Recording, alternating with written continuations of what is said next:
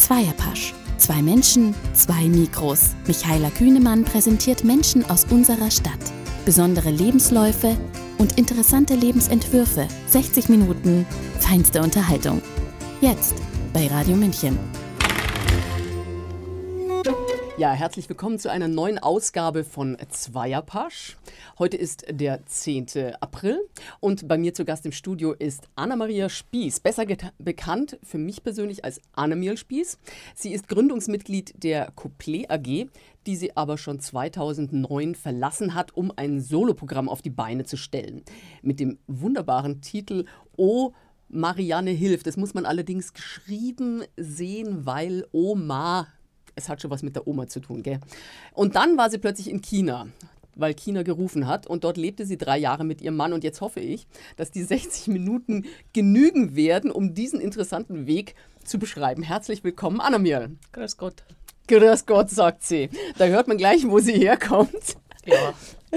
Nämlich aus Niederbayern, gell? Aus Reisbach an der Vils, ja, das ist Landkreis Dingolfing. Landkreis Dingolfing. Ja. Da hast du auf deiner Homepage geschrieben, dass ich so schön finde. Als Anna-Maria Schwinghammer in Reisbach an der Vils das Licht der Welt erblickt und im Wohlstand Niederbayerns gerne Kind gewesen. Und das fand ich dann so lustig, weil ich habe mir Niederbayern eigentlich immer eher nicht so äh, äh wo, mit Wohlstand, äh, also wohlständig vorgestellt. Aber ist es, ist es wohl. Ja, ich bin Wohlstand? ja eigentlich nur ein bisschen Nachkriegsgeneration. Aber, und meine Mama hat gehamstert und gehortet und wir haben halt nie Hunger gehabt. Das war mit Wohlstand gemeint. Wir haben nie Hunger gehabt, hat es immer gut gegangen. Und äh, ich hatte eine sehr, sehr, sehr glückliche Kindheit. Schön. Hattest du Geschwister? Ich habe einen Bruder, der ist drei Jahre jünger. Der war anders als ich. Ich war ja immer so ein bisschen ein Matz. Und mein Bruder war immer brav und hat sich nie dreckig gemacht und hat nie Schläge gekriegt. Ich dreimal die Woche mindestens. Und den habe ich dann auch ab und zu in Brennnesseln reingeschmissen oder irgendwas angetan, aber wir lieben uns sehr. Das, Jetzt. Ist, das ist die Hauptsache. Warst du da eben schon auch so eine Komödiantin als Kind? Ja, ich habe im Kindergarten schon äh, Theater also gespielt. Mit drei Jahren war ich das kleine Geißlein im Urkasten, weil ich war mal so dünn, dass ich die Einzige war, die in den Urkasten reingepasst hat. Das glaubt mir halt auch keiner mehr. Ja, und dann im Internat auch.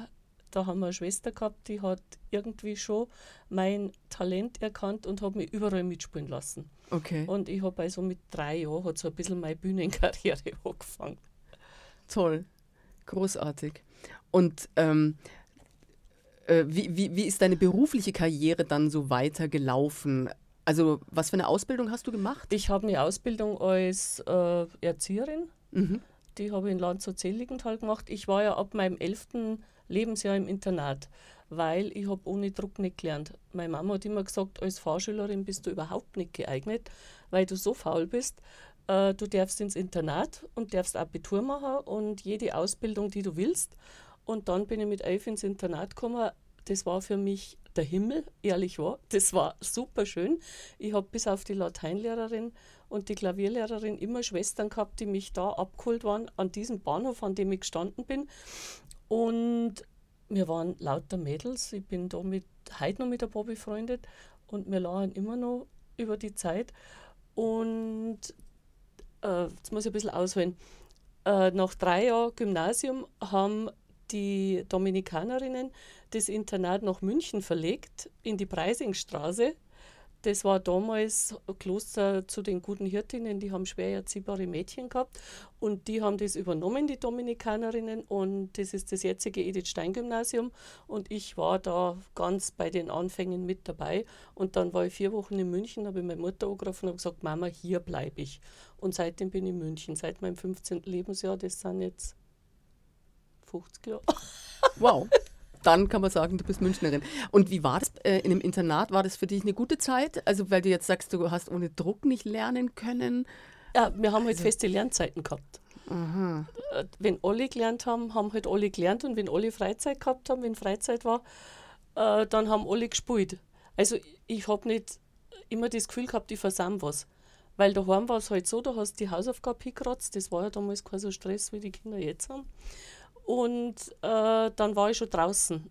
Wir waren ja Land auf den Feldern mit den anderen Kindern Und immer, äh, wenn ich äh, Hausaufgaben gemacht habe, habe ich gemeint, ich versammle was.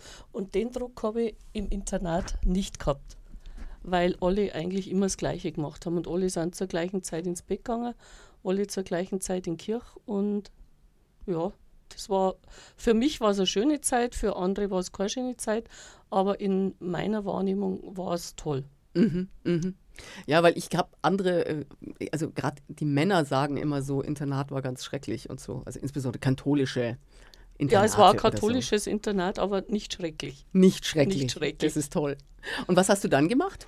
Äh, ich habe dann abgebrochen mit der mittleren Reife, das hätte beinahe zur Enterbung geführt seitens meines Vaters, weil du machst Abitur und lernst was Gescheites und auf die Fratzen von anderen Leuten aufpassen. Und der ist, also äh, für den Beruf der Erzieherin hat er am Anfang überhaupt kein Verständnis gehabt. Mhm. Ich war mhm. dann in Land zu Seligenthal, wieder im Internat bei den Zisterzienserinnen und mit 18 Jahren endete dann meine Internatskarriere und ich bin wieder nach München gegangen nach den zwei Jahren Ausbildung und äh, habe dann als Erzieherin gearbeitet. Und mit, mit wem hast du gearbeitet? Mit Kindern, mit Jugendlichen? Ja, äh, ich habe dann äh, selber zwei Kinder gekriegt und immer so, wie es für die Kinder am günstigsten war. Erst im Kindergarten, dann ah. an der Tagesheimschule, dann am Willi Graf Gymnasium im Tagesheim.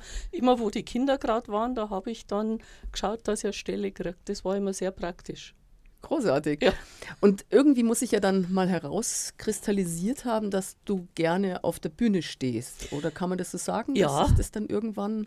Ein paar Jahre ist es dann brach gelegen und äh, ich war mal zu einem Geburtstag eingeladen, da sind so Partyspiele gemacht worden. Da sagte eine Brigitte Meyerdirks zu mir, du, wir machen Partyspiele, du musst das und das machen. Und dann habe ich das und das gemacht. Er sagt, Mensch, du machst das toll, du, ich spiele bei so einer Laienbühne mit und ich bin schwanger und ich brauche halt, äh, ich brauche eine Schwangerenvertretung. Äh, ich stelle da mal einen Jürgen Kirner vor. Und dann hat es mir einen Jürgen Kirner vorgestellt. Das war, äh, ich glaube, 1900 88 oder so, ist ja wurscht. Und den hat es mir dann vorgestellt und dann haben wir zusammengespielt, der Jürgen und ich. Sie ist nicht mehr gekommen und ich bin nicht mehr gegangen. und so hat sich das dann ergeben. Wir haben uns dann genannt Kabarettel im Isartal, weil das Isartal war unsere Bühne.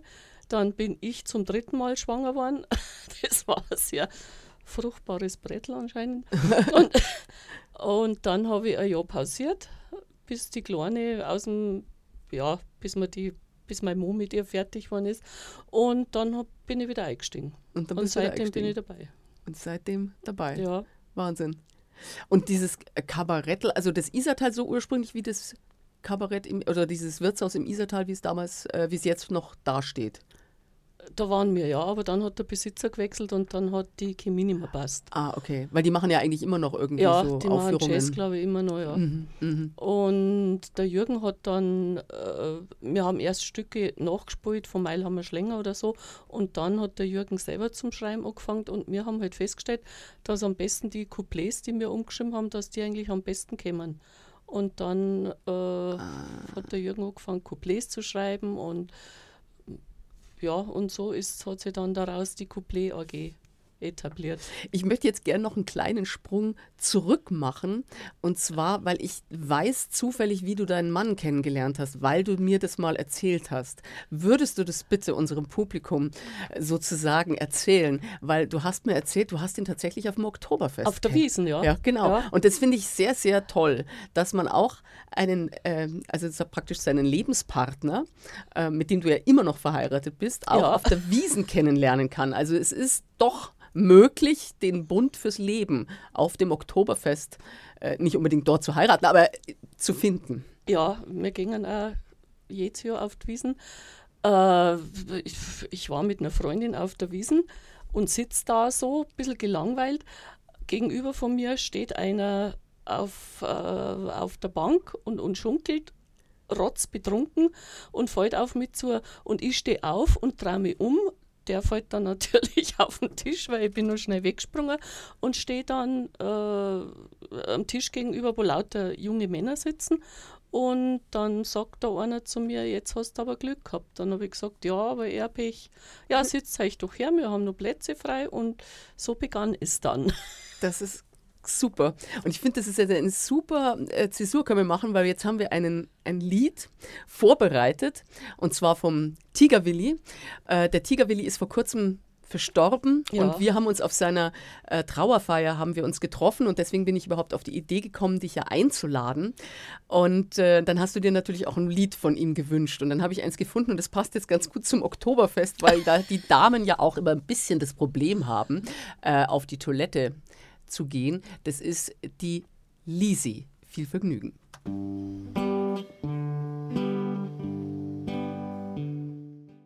So, Sie hören den Zweierpasch. Zu Gast bei mir im Studio ist Annemirl Spieß und das war gerade der Tigerwilli mit der Lisi. Ähm, Annemirl, du warst also ziemlich lang bei der Couplet AG und das muss man jetzt dazu sagen, die feiern dieses Jahr 25-jähriges Jubiläum, ja. Jubiläum. Aber du bist seit 2009 schon nicht mehr dabei. Aber ihr habt sehr, sehr viele Preise abgeräumt, also auch den Bayerischen Kabarettpreis, äh, dann irgendwie einen Poetentaler. Von die Turmschreiber. Ja. Und äh, also schon ordentlich. Äh, wie schwer oder leicht ist es dir auszusteigen aus der Gruppe? Und jetzt halt mittlerweile, jetzt haben sie Fernsehsendungen und was weiß ich was. Also es geht denen ja schon recht gut, gut. muss ich sagen. Ja, ich gönne sie ihnen auch von ganzem Herzen.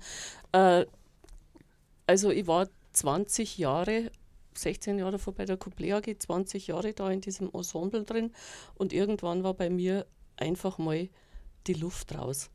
Ich wollte ein bisschen Pause machen, ich wollte mehr Zeit haben für die Kinder, die mein Mann in der Zwischenzeit wirklich gut erzogen hat. Der hat sie am Wochenende meistens allein gehabt, weil da waren wir ja fast immer auf Tour. Also haben äh, die, die Kinder darunter gelitten, dass du. Nein, gar nicht. Das nicht. Nein, nein. Erstens haben sie beim Vater mehr Freiheiten gehabt und ah. sie sind sehr gut geraten, was wirklich ein ganz ein großer Erziehungsbeitrag von meinem Mann war. Wirklich äh, der ist immer da dahinter gestanden und hat auch nie gejammert, ah, jetzt kannst du mal daheim bleiben oder so. Gejammert haben nur immer meine Eltern, mei, dass dein Mut ist so mitmacht. Und das ist halt noch die heutige Generation. Und auch die Nachbarn, mei, Mama muss vielleicht schon viel mitmachen, gell? jetzt ist er schon wieder allein mit den Kindern. Aber das war uns eigentlich wurscht. Ja, und dann war die Luft ein bisschen raus und ich wollte einfach mehr Zeit für meine Familie haben und für mich und für mein Mo. Und dann habe ich einfach gesagt, lang, lang, äh, bevor ich aufgehört habe, dass ich bei der nächsten Produktion halt nicht mehr dabei bin. Mhm. Und wie alt waren denn die Kinder da, also wo du ausgestiegen bist? Wann bin ich ausgestiegen? 2009. 2009, dann waren die Kinder, ah ja, die, die Großen waren schon erwachsen. Ach so, die, die waren Kleine, schon. Ja, ja.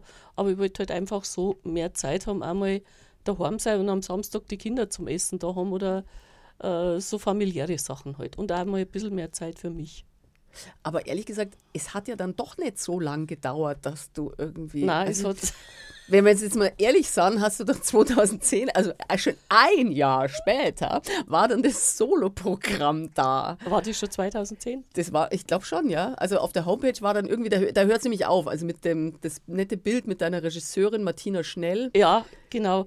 Äh, ja, es ist mir dann, wie ich ein bisschen pausiert habe, dann hat. Äh, Sagen wir mal, drei Monate pausiert hast. Ist dir dann eingefallen, jetzt schreibe ich doch ein neues Programm? Nein, äh, das haben eigentlich ein paar Kollegen zu, ein paar Kollegen zu mir gesagt, warum machst du denn kein Solo? Dann habe ich gesagt, das kann ich nicht, ich war ja immer nur in der Gruppe. Und dann haben sie ihm gesagt, ja, wenn du es nicht probierst, dann weißt du das nie, ob du es kannst oder nicht. Und mhm. das hat dann mein Mo auch gesagt, probier es halt ja, und, und weiß ich auch nicht und hin und her und hin und her.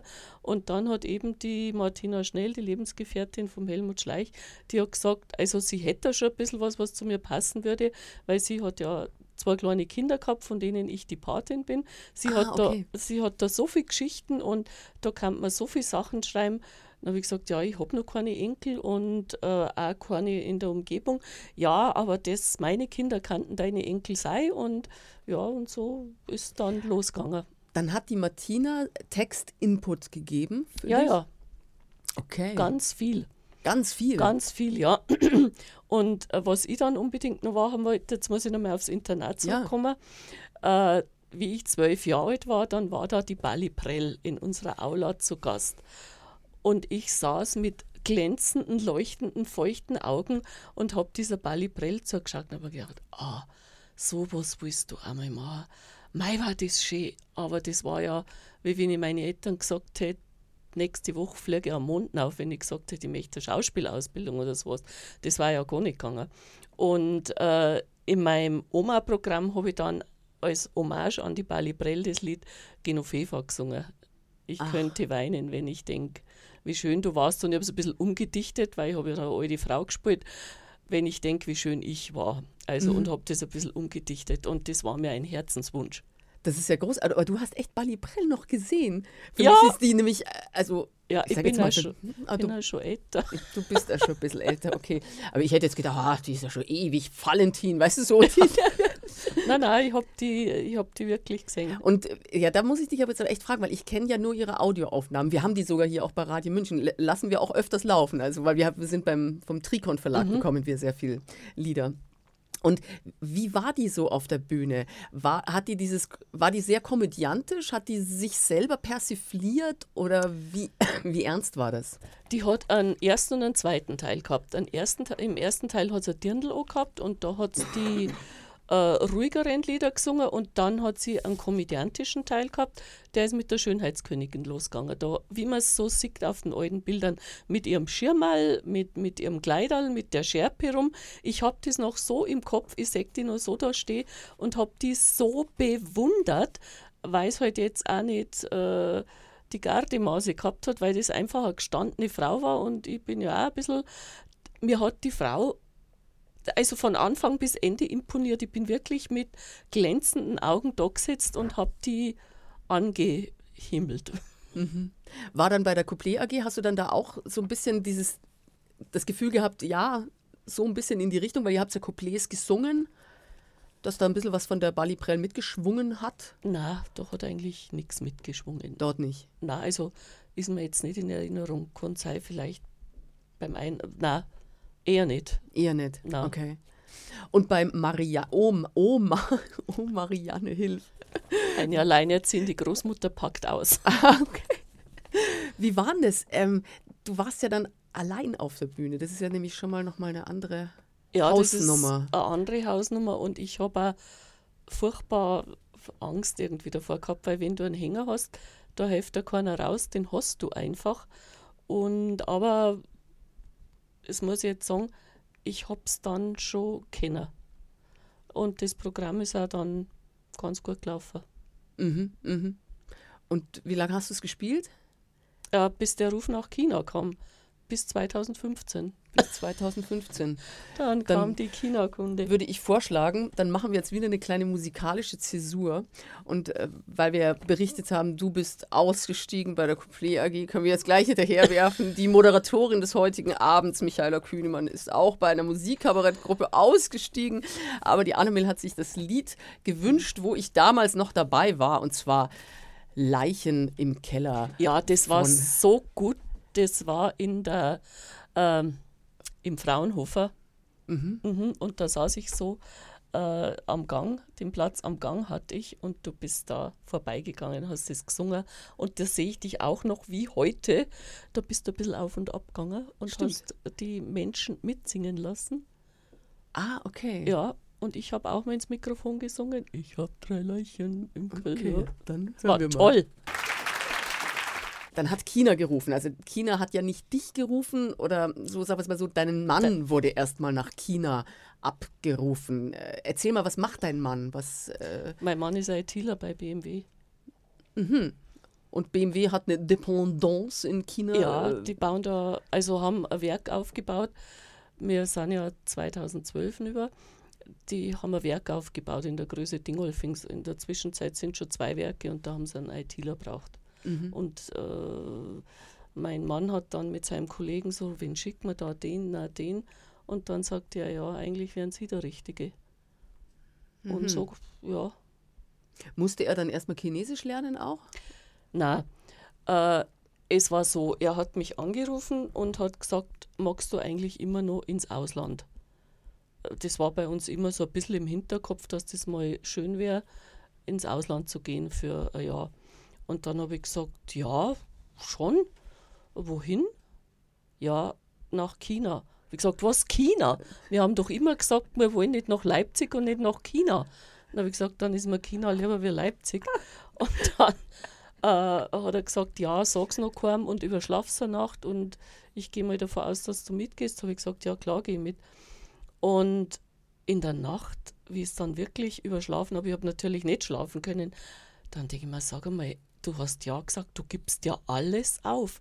Jetzt, wo dein Programm so gut läuft, wo du schon Neues geplant hast, wo da schon Verträge sind und gehst dann nach China und wenn das dann nichts ist, hockst du drei Jahre in China. Aber wenn nicht jetzt, wann dann? Und China, das ist nur so ein, so, so ein schwarzer Fleck auf deiner Landkarte und warum nicht China? Und dann habe ich das, dann haben wir sofort unsere Kinder einberufen, weil die wollten dann in Urlaub fahren. Es war Juni. Und dann haben wir gesagt, ihr müsst am Sonntag alle zum Essen kommen. Es ist ganz wichtig, was wir euch sagen. Und dann, ja, was denn? Ja, Veränderung gibt es in unserem Leben. Dann sind die Kinder am Sonntag gekommen, ich habe morgens aufgekocht und Champagner war kalt gestellt. Da habe ich meine zwei Töchter in der Küche wispern hören. Sag mal, was ist denn los? Lassen sich unsere Eltern scheiden? Die haben gesagt, äh, es wird unser aller Leben verändern und es ist zum Besten für alle und du wohnst doch nur daheim, Johanna, und haben die gestritten. Äh, die streiten doch nie, du weißt doch, die streiten doch nie vor uns. Und dann haben die so hin und her und mein Mann hat das dann ausgekostet und hat dann gesagt, ja, also es gibt räumliche Veränderungen. Ja, ihr trennt euch. Ja. und äh, ja, das ging dann so hin und her und irgendwann ist unser Sohn mal draufgekommen und hat gesagt, ha, ihr geht ins Ausland. Und dann haben wir gesagt, ja, nach China. Und dann. Also Trennung haben sie euch nicht sofort geglaubt, oder? Das, ja, irgendwie, äh, ich, Oder habt ihr ich, sie so weit veräppelt, dass, äh, dass die geglaubt haben, ihr trennt euch jetzt wirklich? Ja, also wir haben das auf die Spitze getrieben. Wow. Und es ist für alle das Beste. Und, und ja, und dann äh, kamen bei den Töchtern, die sind recht nah am Wasser baut, genauso wie ich, dann kamen da die Freudentränen und dann haben wir den Kinofilm äh, angeschaut, Join Us, und dann haben sie gesagt, ah, das ist cool und sie haben uns ja ganz oft besucht. Und im Juni haben wir es bekannt gegeben. Im Juli war dann der Look and See. Da fliegst du eine Woche über und suchst dir schon eine Wohnung aus. Der Peter hat sich seine Arbeitsstelle angeschaut. Ja, und der ist dann im Oktober schon über. Also das ist alles ziemlich schnell gegangen. Ich habe dann mit der Josephine gesprochen, wie das ausschaut mit den Verträgen und sagt, also nicht, mit der Agentin. Mit der Agentin, ja. Äh, die nicht unterschrieben sind, das ist gar kein Problem. Aber bis Dezember bin ich halt noch gut gebucht dann habe ich gesagt, ja, ganz klar, spule. Und die im nächsten Jahr hat es dann geschaut, dass es auf zwei Blocks liegt. Äh, ich bin dann rübergeflogen, Januar, Februar und April, Mai. Und im Mai habe ich dann meine letzte Vorstellung gehabt. Und dann war ich ganz in China daheim, mhm. sage ich jetzt mal. Ja, war das dann auch wieder heim? Also wenn du das jetzt so sagst. Also das war zu Hause für drei Jahre, aber es war nicht Heimat, aber es war zu Hause. Und ich habe schon ein Jahr lang habe ich ziemlich Zeit lang gehabt. Es war einfach so eine schöne Zeit, weil alles ganz anders war. Mhm. Und ich habe dann auch so ein bisschen Chinesisch gelernt, dass ich mich durchschlagen können habe. Ist ziemlich schwer, vor allem der Sprechsingsang. Und ich war ja einen ganzen Tag allein. Äh, der Peter ist um sieben Uhr aus dem Haus und ist um acht Uhr gekommen. Und am Wochenende war immer ein Tag frei und einen Tag hat er dann gearbeitet. Und wie hat er dort gesprochen? Englisch? Oder in der Firma nur Englisch. Ach, okay. Aber in Shenyang, das ist ja eher Land. Das ist eine Stadt mit acht Millionen, kennt aber kein Mensch. Ach, acht Millionen, acht ist ein Dorf bei denen. Okay, ja, es kennt keiner. Und da spricht auch so keiner Englisch. Okay. Und da hast du ein paar Brocken Chinesisch braucht. Und äh, ich habe halt Chinesisch gelernt und habe den chinesischen Führerschein gemacht. Wenn du einen gültigen Deutschen hast, musst du nur die theoretische Prüfung machen. Und äh, das gibt es auch in deutscher Sprache, aber Google-Übersetzung, da musst du bei jeder Frage erst überlegen, was ist jetzt gemeint. Auf jeden Fall habe ich dann den äh, chinesischen Führerschein gehabt. Ich habe mal gleich auf Anhieb bestanden und bin dann rumgefahren, so wie die Chinesen. Also äh, ich bin gefahren wie eine Sau. also, sonst kommst du nicht Wir weiter. Aber, äh, die Chinesen fahren doch eigentlich mal Fahrrad. Wäre einfacher vielleicht gewesen. Ja, das war dann vor meiner Kinderzeit. Da, die Straßen waren schon ziemlich voll.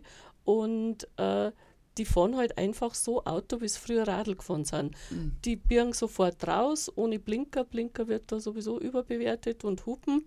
Und die Ärmsten sind die Fußgänger, weil äh, wenn man rechts abbiegt, da, wenn die Ampel auf grün ist, dürfen die Rechtsabbieger immer rechts abbiegen. Mhm.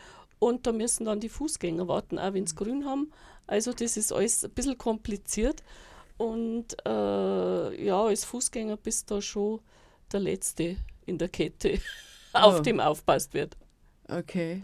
Was für kulturelle Unterschiede, war, war das so ein Kulturschock zum Beispiel, wo du gekommen bist, oder war das eigentlich nicht so schlimm? Ja, es war schon ein Kulturschock. Ich habe mich ja dann ein bisschen mit der Kultur befasst, warum die Chinesen so sind, wie sie sind. Man muss ja beachten, dass die bis 78 einen Mao gehabt haben, die Kulturrevolution. Und dass die nur in Sack und Asche, also in ihrem roten Gewand halt, äh, gekleidet waren und dass die halt so viel zum Aufhängen gehabt haben. Das war 78. Da, äh, eben in meinem Alter, die Menschen, die haben das ja noch voll erlebt und die haben so viel versäumt und darum meinen sie jetzt, alles, was sie machen, ist das Allerwichtigste und haben so viel aufzuholen und überall haben sie Pling Pling und Glitzer und äh, aber das Misstrauen sitzt auch noch ziemlich tief von der Kulturrevolution, die ganzen Denunziationen. Also der Chines traut am Chinesen eigentlich nicht. Das habe ich immer gemerkt, wenn ich auf dem Markt war mit meinem Radl. Ich habe vorne einen Korb gehabt und hinten. Und wenn ich bei meiner Standelfrau ein Fleisch gekauft habe und habe das hinten in den Korb rein, da ist von ihrem Stand vorgegangen und hat es mir vorne in den Korb und hat es mir anbinden und hat gesagt, ich soll aufpassen, dass mir keiner was klaut. Ach. Also das Urmisstrauen ist schon noch ein bisschen da. Die trauen sich gegenseitig. Ja, das ist tragisch. Ja. Sehr tragisch. Weil ich habe neulich einen Bericht gehört, und das ist eben dieses Schräge, zurzeit herrscht eben anscheinend in China so ein äh, kapitalistischer Sozialismus, mhm. was so ein Widerspruch ist, aber weil das Kapital ist ja jetzt eigentlich schon angekommen und die arbeiten sehr gerne damit und deswegen wahrscheinlich dieses Pling-Pling, was du jetzt so erzählst. Ja, es muss halt glitzern, weil es jahrzehntelang, die waren ja immer unterm Joch, erst von den Kaiser, dann vom Mao. Ja, und jetzt können sie sich alles kaufen. Und auch. jetzt können also sie sich alles kaufen und können sich Strass an die äh, Kleider nähen. Und also bei denen ist immer was am Glitzern. Entweder sie die Schuhspangerl oder die Haarspangerl oder Pullover, irgendwas glitzert immer. Musstest du auf irgendwas aufpassen, was du nicht machen darfst oder irgendwelche Gesten oder irgendwas, wo, wo du das Gefühl hast, oh, jetzt haben sie mich nicht verstanden oder na. Das nicht. So eigentlich nicht, na. Die wussten ja, dass du jetzt nicht von da bist. Ja, die haben gewusst, dass ich ja Langnase bin und ich habe eigentlich nur. Langnase nennen die das? Ja, Langnase nennen es die Ausländer, also die, die Westler. Ah. Wir sind die Langnasen.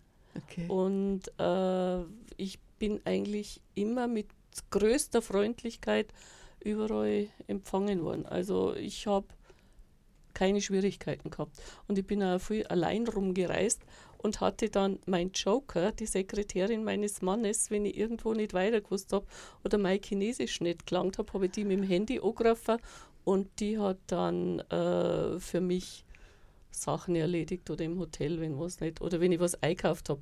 Da hat gesagt, Mama, ask me, please. Und ich war dann mal in der Stadt, wo sie das Porzellan erfunden haben, in Jingdezheng also ich weiß bis heute nicht, wie man das richtig ausspricht. Und da habe ich überhaupt keine Langnase gesehen, in dem ganzen Ort nicht.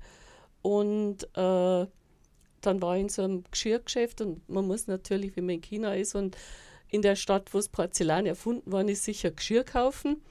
Und dann habe ich ihm die Rebecca angerufen, äh, sie soll da mit der Frau verhandeln, wo sie das hinschicken soll.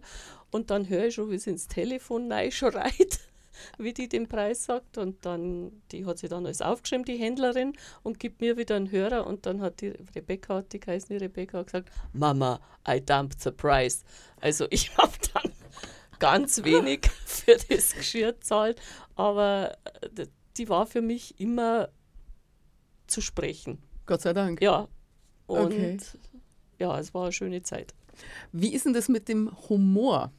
Hast du da irgendwie äh, hast du das Gefühl gehabt, die Chinesen haben einen anderen Humor als jetzt die Deutschen oder die Bayern? Die haben in Deutschland sind ja also die Humorgefälle auch groß, wie wir wissen, aber die haben einen komplett anderen Humor. Also wenn da da ein Missgeschick passiert, dann lachen die, aber die lachen die nicht aus. Mhm. Ich habe nie das Gefühl gehabt, die wäre ausgelacht. Aber wenn ich irgendwie äh, gestolpert bin oder irgendwo, da fällt mir jetzt gerade kein Beispiel ein, es hat so viel gegeben. Oder wenn es mit den Stäbchen nicht essen kannst am Anfang, dann lachen die sich kaputt. Das finden die ganz lustig, aber es ist kein Auslachen. Ja, ja. Und äh, na, mir fällt jetzt gerade kein Hast du Beispiel Filme ein. gesehen in, in, in China? Also wo, wo, wo Komödien, sage ich jetzt mal. Über was lachen die? Na, also Komödien habe ich nicht gesehen. Da war ich wahrscheinlich auch zu kurz. Die drei Jahre haben ja mir hinten und vorne nicht ausgereicht. Die Chinesen, also die haben einen Humor, bei denen muss immer laut sein. Nur wenn was ganz laut ist, ist es lustig. Auch im Wirtshaus, wenn du bist und ein Chinesentisch neben dir, die lachen ganz laut, die schreien sich ganz laut an. Also immer wenn es laut ist, habe ich jetzt die Erfahrung gemacht, ist es auch lustig. Aber es muss laut sein. Aber es muss laut Ja. sein. Du hast mir erzählt, du hattest eben die Möglichkeit in China auch dein Kabarettprogramm zu machen. Aber das war jetzt natürlich wahrscheinlich nicht vor Chinesen oder wie, oder wie war das, wie viele Leute waren da? Wie, wie ist es überhaupt dazu gekommen? Ich war gerade mal zwei Wochen in China. Im Dezember bin ich gekommen und wir haben, ich muss jetzt ein bisschen ausholen, Ja, wir ja. haben einen katholischen Pfarrer gehabt aus Köln. Der hat immer so Hausmessen gehabt. Da war so eine Community an Katholiken, sage ich jetzt mal. Und untereinander haben sie die dann immer zum Hausgottesdienst eingeladen. Und da habe ich gesagt, da gehe ich jetzt mal hin. Und das war der Weihnachtsgottesdienst, der war ein bisschen vor Weihnachten. Und wie halt der Kölner Pfarrer gerade Zeit gehabt hat. Und da hat mir einer angeredet und hat gesagt, ich kenne die. Dann habe ich gesagt, nein, das glaube ich nicht. Doch, ich kenne die. Ich, das, ich weiß jetzt nicht, wo die hin soll. Dann habe ich gesagt, puh, Minger? Nein, nein, nicht. Ich kenne die von was, habe ich gesagt, Hexens von der Couplet AG. Ja, stimmt, ihr habt im Werk Ringsburg gespielt und da war ich dabei. Da habt ihr ein Programm gemacht. habe ich gesagt, ja, da haben wir schon. Ah, ihr müsst, wir müssen was machen, wir müssen was machen. Äh, also er kann da gut was organisieren und er kennt einen Gitarrespieler und sein Neffe ist auch da und der spielt Zirch. Also er organisiert was. Dann habe ich gesagt, mei, ich bin jetzt seit zwei Wochen da, lass mich doch bitte einmal ankommen. Ja, ja, aber er organisiert das. Und dann hat er mir seinen Neffen vorgestellt, einen Gitarrespieler, der war dann direkt in der Messe selber da und hat die mit der Gitarre begleitet. Und noch einer und dann haben wir noch einen Pianisten gehabt. Also vier Personen waren wir und haben gesagt, ja, wir können nur spielen, aber du musst das Programm organisieren. Dann, wie ich Weihnachten heimgefahren bin, dann habe ich äh, sofort alles zusammengesucht, was mir in die Hände gekommen ist. An Wirtshausliedern aus meinem Marianne-Programm habe ich was gemacht und das war dann der erste bayerische Abend. Wir haben gleich beim ersten Mal 300 Leute gehabt. Das war, äh, das war so ein Erfolg. Äh, da waren schon viele Deutsche da, aber auch viele mit ihren chinesischen Bekannten oder viele Expats mit ihren chinesischen Freundinnen. Die haben es dann alle in ein Dirndl reingesteckt und das war schon sehr, sehr lustig. Und die haben kein Wort verstanden, oder? Die Chinesen ja. Ich meine, die haben ja nichts verstanden. nicht viel. nicht viel. Und haben aber dann trotzdem gelacht. die haben trotzdem laut gelacht. Und also Zirch und auf sowas, da stehen sie eh total. Und auf Volksmusik, das mengen sie ja gern. Und das, das bayerische, deutsche. Und ich habe gemerkt, wenn du so im Ausland bist, dass Deutschland schon ganz viel mit Bayern verbunden wird. Also das mit Schlössern, mit Seen, mit Bergen. Also äh, wenn du von Deutschland erzählst, ist bei denen Oktoberfest und äh, äh, das ist sehr mit Bayern Mhm, mhm. verbunden. Ja. Und in welchem Rahmen hatten das stattgefunden? Ah, ja, da habe ich dann, äh, ich war ja noch gar nicht in China. Ich habe, äh, mein Flugzeug hat Verspätung gehabt und ich habe dann übernachten müssen am Frankfurter Flughafen gleich bei meinem allerersten Flug. Und an dem Tag meines Abflugs habe ich im Münchner Merkur einen Artikel gehabt, dass ich nach China gehe und äh, so ein Abschiedsartikel und was da werden wird. Und äh, ich war dann in Frankfurt im Hotel und dann sehe ich schon auf meine Mails, ich habe eine Mail aus China gekriegt. Und das war ein General Manager von einem Hotel, Deutscher aus Freising. Äh, Sehr geehrte liebe Frau Spieß, willkommen in China. Und er ist Hotelmanager in Shenyang. Und er würde sich sehr freuen, wenn ich ihn mal besuchen würde und er mich kennenlernen dürfte. Und ja, dann haben wir schon mal eine Örtlichkeit gehabt. Weil alle, "Ja, wo macht man das, wo macht man das? Habe ich gesagt, ja, ich kenne da jemand. das hat sich dann alles irgendwie so verbunden. Ja, und dann haben wir bei dem im großen Ballsaal haben wir dann unseren ersten bayerischen Abend gehabt. Unglaublich. Ja. Aber du sagst, der erste bayerische Abend, also es ist nicht dabei geblieben, es sind dann mehr geworden. Es sind drei geworden insgesamt. Drei, drei ja. Und der dritte, Immer dort in dem Hotel? Oder? Nein, der ist dann versetzt worden äh, ans andere Ende von China. Der zweite war dann in einem anderen Hotel. Die haben sich auch sehr gefreut und die haben sich dann auch immer bemüht, bayerisch zu kochen. Da hat es dann ein bayerisches Buffet gegeben, so ein bisschen anders geschmeckt, aber äh, die Chinesen mengen unsere Küche auch sehr gern. Mhm. Und der dritte, da war dann zufällig in dieser Zeit habe ich Besuch gehabt von einem Veranstalter und von einem Herrn vom Münchner Merkur, von Peter T. Schmidt. Die, waren, die haben mich vier Wochen besucht. Wir haben eine Mordsgaudi gehabt und in diese Zeit fiel dann der dritte bayerische Abend und der hat dann mitgeschrieben und ich habe dann, ich habe den online gehabt, der Münchner Merkur. Eines Tages am Freitag sitze ich vor meinem Laptop und lese den Münchner Merkur und lese die Überschrift im Kulturteil ein Stück Bayern mitten in China und dann sehe ich ein großes Foto von mir und meine Mitspieler. Ich habe ja gleich, mir sind ja gleich so die Tränen rausgeschossen und da habe ich dann so einen kurzen Heimwehanfall gehabt, aber der ist dann auch schnell wieder vergangen und das war schon sehr berührend, muss ich sagen. Das war ein tolles Erlebnis.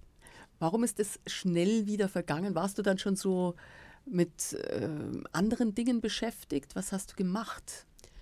Äh, ich habe ab und zu so Heimwehanfälle gehabt, aber die haben nicht lang gedauert, weil ich ja, weil mir die Zeit in China dann ausgegangen ist. Ich habe die Menschen wollte kennenlernen, die Märkte, die Kultur. Ich bin viel allein gereist, weil der Peter keine Zeit gehabt hat. Also du bist nicht Kinder. nur in der Stadt geblieben, sondern nein, nein, echt richtig rumgefahren. Echt richtig. Am Samstag sind wir immer in irgendeiner Richtung mit dem Auto rausgefahren und haben uns dann äh, das Land angeschaut und das ist ja in China auch so. Wir sind einmal im Winter rausgefahren und der Peter hat sich in seinem Navi geschaut, wo wir gerade sind, da klopft ein chinesischer Bauer an unser Fenster. Da war ich gerade mal vier Wochen da. Und dann hat der Peter gesagt, der will was von dir, geh halt mit. Dann habe ich gesagt, ich mag nicht. Ja, jetzt geh halt mit. Und der hat klopft und klopft und dann bin ich ausgestiegen und dann hat er mir gewunken, ich soll mit ihm mitgehen. Dann bin ich mit ihm mitgegangen. Ich habe nie Angst gehabt. Ich habe auch nie irgendwie das Gefühl gehabt, dass irgendwas gefährlich war. China ist für mich eins der sichersten Länder überhaupt. Mir ist auch nie was passiert. Also bin ich mit den Bauern mitgegangen. Dann führt er mich in ein Indoor-Erdbeerfeld. Das war eine Riesenhalle, äh, äh, umspannt mit Plastik. Und da war es warm drin, weil die Sonne scheint ja immer, auch wenn es minus 20 Grad hat. Nachts haben sie dann so Bastmatten runterlassen und ich stehe in einem Indoor-Erdbeerfeld. Und dann gibt er mir so eine Styroporschale, dass man die Erdbeeren nicht frieren, wenn ich hinausgehe. Es war ein Bienenstock drin, die Bienen sind rumgesummt. Also ich habe sowas überhaupt noch nie erlebt. Und dann habe ich äh, das Kistal mit Erdbeeren vollgebracht und bin wieder zu meinem Mann.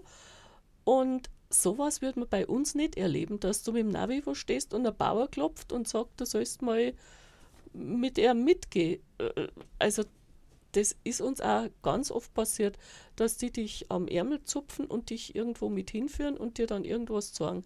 Eher einen Lohn oder eher eine Fade oder das, was sie halt gerade verkaufen. Super. Ja, das war schon schön.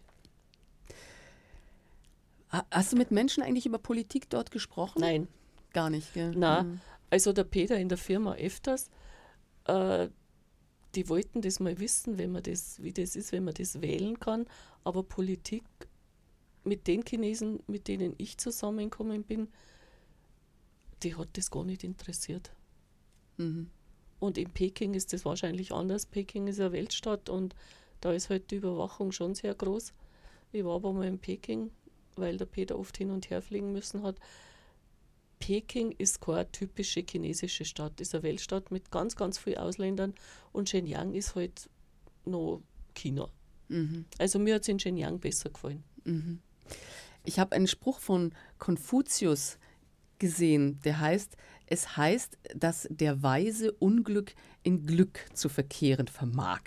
Was hast du denn für dich als Weisheiten mitgebracht? Hast du dich mit sowas überhaupt beschäftigt, mit solchen weil China ist ja schon irgendwie, also ja. dank Konfuzius, doch sehr ein weises Land. Ich war mal in so einem Konfuzius-Museum. Also, das haben meine Kinder gesagt, seit ich in China war, bin ich viel gelassener. Aha. Ja, also ich habe ja auch im Verkehr und so, da warst du halt im Stau und bist eine halbe Stunde spät gekommen, war halt so. Und ich habe mich über ganz viele Sachen überhaupt nicht mehr aufgeregt, wo ich mich früher aufgeregt habe, wo alles pressiert hat. Also ich bin in China schon gelassener geworden. Toll. Ja. Dann hören wir doch jetzt mal wieder Musik. Äh, und ja, wir haben jetzt leider nichts Chinesisches, aber ich habe auch was sehr Nettes gefunden, das du dir auch gewünscht hast. Und von, zwar von der Nagelmusi, die wir demnächst auch vermehrt in das Radioprogramm von Radio München aufnehmen wollen, weil die eigentlich sehr toll sind. Die haben einen Boris Tango gespielt und zwar äh, bei einem, in einem Veranstaltungsort, den wir beide auch sehr, sehr gut kennen, und zwar der Poetenstammtisch Ach. im Fraunhofer. Und das ist tatsächlich, das ist eine CD von 2008, deswegen hatte ich dieses ah. Datum noch so im Kopf. Ähm, das ist, da ist es zumindest rausgekommen, 2008, die CD. Also die haben sie erst spät gemacht. Und da haben die gesammelt und gesammelt und gesammelt lauter Künstler, die dort aufgetreten sind. Und unter anderem den Nagel Musi mit Boris Tango. Boris Tango.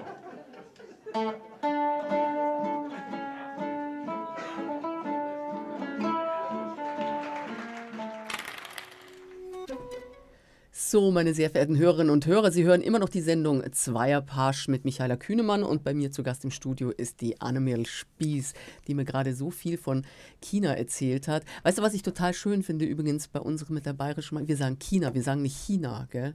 Ja, wir sagen China. Ja, eben. In Norddeutschland sagen sie mal China. China oder China. China oder so. Und das finde ich immer ganz schlimm. Weil wir sagen doch eigentlich auch Chemnitz und nicht Chemnitz, ja. oder? Oder sagen die Chemnitzer Chemnitz? Na, der Karl Valentin würde jetzt sagen, man sagt ja auch nicht Schrisskind. Ja, Schrisskind. Schrisskind. Genau. Schrisskind, sondern Christkind. Christkind. Ja. Richtig. Ja, und, wenn ich das noch kurz mal sagen ja. darf, wir haben uns ja damals, ich weiß nicht vor wie vielen Jahren, im Fraunhofer kennengelernt. Stimmt. Ja. Wir haben uns im Fraunhofer kennengelernt. Im Poetenstammtisch. Beim Poetenstammtisch, ja. ja, wo jetzt gerade diese wunderbare CD, also die jetzt werde ich die irgendwann hier einspielen und dann kommen da auch diese netten Stücke. Genau. Ähm, so, jetzt hast du mich total aus dem Konzept gebracht. Also du warst jetzt so lange in China. Ähm, deine Weisheit, ähm, die Gelassenheit hast du praktisch wieder mit nach Hause ja. genommen. Wie schwer ist dir der Abschied jetzt wiederum von China gefallen, wieder zurückzukommen? Sehr schwer. Ich habe ein ganzes Jahr lang Zeit lang gehabt. Ich bin im wann sind wir gekommen? Im Herbst gekommen und im Mai folgenden Jahres bin ich schon wieder rübergeflogen. Das äh, war Warte, jetzt kläre mich auf 2016. 2015 15, 15 seid zurückgekommen. Sind wir gekommen und 2016 war ich schon wieder drüben und einmal im Jahr fliege ich hinüber auch zu den ganzen bekannten Chinesinnen und Chinesen. Die freuen sich immer und da, die sind so gastfreundlich und die sind totbeleidigt, wenn man ins Hotel geht und die bekochen ein und was willst sehen und die äh, Sekretärin von Peter, ich habe ja mal gesagt, du bist so alt wie meine Tochter und seitdem hat sie mich als Mama adoptiert. Ich kriege mindestens einmal in der Woche von der Chatnachricht, wie es mir geht und wie es ihr geht und das ist schon, also von meiner Seite aus und ich glaube auch von der Seite aus eine recht herzliche Bindung für länger, über längere Zeit noch. Es könnte ja sein, dass dein Mann nochmal äh, rüber muss, oder nicht? Na, das der geht jetzt dann in Ruhestand. In Ruhestand. Dann ist er daheim und ich glaube, dann brauche ich wieder ein Projekt. Ah, genau. weil Wo wir jetzt die Schlussrunde einläuten können, weil, also ich habe mich schon gefragt, du, du bist ja von der Bühne runtergegangen. Und das ist nicht so einfach. Gut, du hast ein paar Mal gespielt dort in China, aber ähm, juckt es dich nicht jetzt wieder? Du hast auch gesprochen, dass nach der Oma Rianne Hilf war doch schon was im Kopf für ein neues Programm. Äh, brodelst da nicht? Ja, also es hat, wie ich zurückgekommen bin, ein Jahr überhaupt nicht gebrodelt. Ich war bei ganz vielen Kollegen und habe denen zugeschaut, aber ich habe überhaupt kein Jucken, kein Brodeln, gar nichts gehabt. Und ich habe auch damals zum Peter gesagt, der letzte bayerische Abend, habe ich gesagt, das war so ein Höhepunkt. Schöner kann es eigentlich gar nicht kommen. Und dann hat er gesagt, mei, dann hörst du halt auf. Und dann habe ich gesagt, ja, dann höre ich auf. Und ich habe jetzt nichts unternommen, aber schön langsam äh, fängt es wieder ein bisschen an zu, zu simmern, sage ich jetzt zu mal. Simmern. Nicht ich muss nur kurz den Mikro. Aha, noch nicht zu brodeln. Aber äh, ich glaube, ich habe da was am Laufen. Ja? Ja, äh, ich habe einen Mann kennengelernt äh, über eine Agentur und die suchen für diesen Mann eine Frau und mehr kann ich leider noch nicht verraten. Und jetzt schauen wir dann einmal. Also dann wärst nicht mehr ein Soloprogramm, sondern doch wieder ein Duoprogramm, was dir aber tendenziell lieber ist?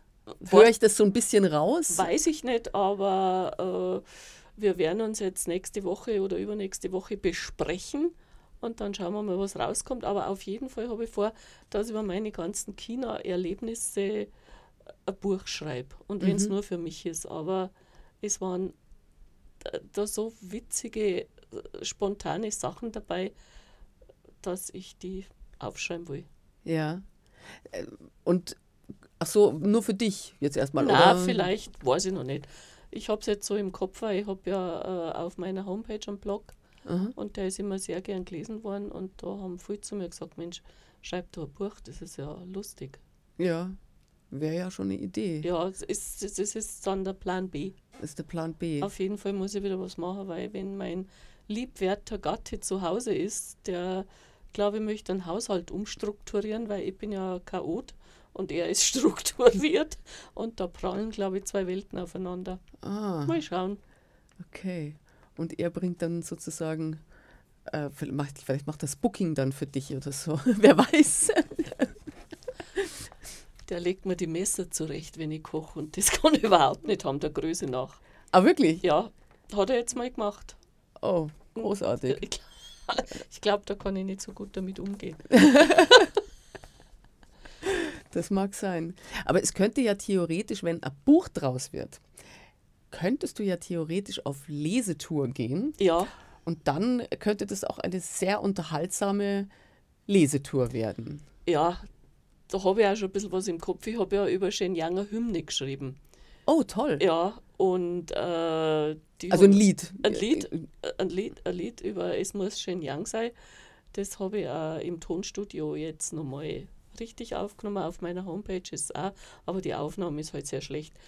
Und äh, ja, und dann gibt es ja noch das chinesische Couplet von der Liesel Karlstadt, das da gut reinpassen. Und man kann da immer rausgehen und ein bisschen biografisch was erzählen. Also das kannte man jetzt auch. Kannst du irgendwas, vorstellen. hast du so eine Anekdote, was du so erzählt, äh, was du erlebt hast, was man jetzt tatsächlich mal so erzählen könnte, was eine lustige Begebenheit ist, die du vielleicht in deinem Blog geschrieben hast? eine lustige Begebenheit. Äh, ich war bald gestorben vor lauter Scham. Ich stehe bei meiner Standelfrau, bei der Chinesin, im Chinesenmarkt, nur Chinesen, äh, und stehe an die Erdbeeren an und komme gerade dran. Dann hupft vor mir ein Chines rein und drängelt sich davor. Und dann sage ich zu dem in meiner allerfreundlichsten Stimme, magst du vielleicht hinterstehen, du Trampe? Dann dreht sich der um und sagt, sprechen Sie Deutsch. Ich war beinahe in Erdboden versunken. Äh, äh, äh, ja. Äh, was machten Sie hier in Shenyang? Urlaub? Dann habe ich gesagt, nein, mein Mann arbeitet hier, ich, wir, wir wohnen hier, wir leben hier gleich in dem Haus gegenüber. Dann habe ich gesagt, warum sprechen Sie Deutsch? Ganz blöd. Und dann sagt er, ja, wissen Sie, ich habe in Nürnberg gearbeitet. Und dann, aber ich glaube, mein Bayerisch hat er nicht verstanden, sonst wäre er nicht so freundlich. Trampe hat er auf keinen Fall verstanden. Sonst wäre Darum er nicht verstanden. so freundlich. Ich habe ja immer alles ganz freundlich gesagt. Immer alles freundlich. Das Ja. war das zweite, das war die zweite Weisheit. Und mit der wollen wir jetzt dann abschließen, was dein Vater immer zu dir gesagt hat. Erzähl's. Wir das finde ich super. Und damit werde ich, ich werde jetzt kurz unsere Hörerinnen und Hörer verabschieden, weil du darfst sozusagen enden mit diesem wunderbaren Schlusswort. Und dann werde ich erst den Jingle abspielen. Also vielen Dank, dass Sie dabei waren, dass Sie uns zugehört haben. Und ich übergebe das Wort, das Abschließende an Annemel Spieß. Ich habe hab mich sehr gefreut, dass du da warst. Vielen Dank. Vielen Dank für die Einladung. Also ich bin in einem Geschäftshaushalt groß geworden. Meine Eltern hatten ein Geschäft und mein Vater hat als Kleinstkind schon immer zu mir das alte chinesische Sprichwort gesagt, wenn ich grantig geschaut habe, wenn du nicht lächeln kannst, eröffne dein Ge äh, nein, jetzt habe ich mir versprochen, wenn du nicht lächeln kannst, eröffne kein Geschäft. Also Kind, schau nicht so zwider. Zweierpasch, das Radio München Studiogespräch. Immer am zweiten Dienstag des Monats, hier auf Radio München.